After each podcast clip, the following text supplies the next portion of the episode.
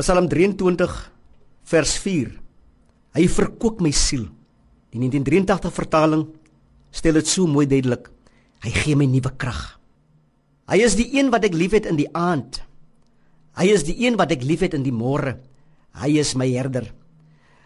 Liewe luisteraar, ons almal het soms verfrissing, restaurasie en geestelike herlewing nodig. Die Here wil ons siele verkoop met nuwe krag. Hy lei ons op die paaie van geregtigheid om sy naam ontwil. Ons herder het ons oneindig lief met 'n liefde wat nooit vervlou en waarvan die vlam nooit sal uitblus nie te midde van ons ontrouheid soms. Alles ons ontrou, hy bly getrou.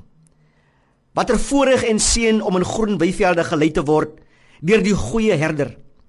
Hoe wonderlik om te weet dat my en jou lewe is in die hande van die alomteenwoordige en hy lei ons in die spore van geregtigheid te midde van die feit dat ons in 'n wêreld van konflik, in 'n wêreld van ongeregtigheid en onregverdigheid leef.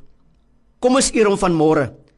Soos wanneer hy op hierdie oomblik terwyl u luister na hierdie gedagte, u siel verkoop en u nuwe krag gee. En om sy naam ontwil, wil hy my en u lei in paaie waar net goedheid en liefde ons sal volg tot in lengte van dae. Ek bid Here dat U vanoggend ons elkeen Vader opnuut nuwe krag sal gee. Ek bid selfs vir iemand Here wat een of ander tyd U gedien het in gees en waarheid wat dalk moeg geword het Here.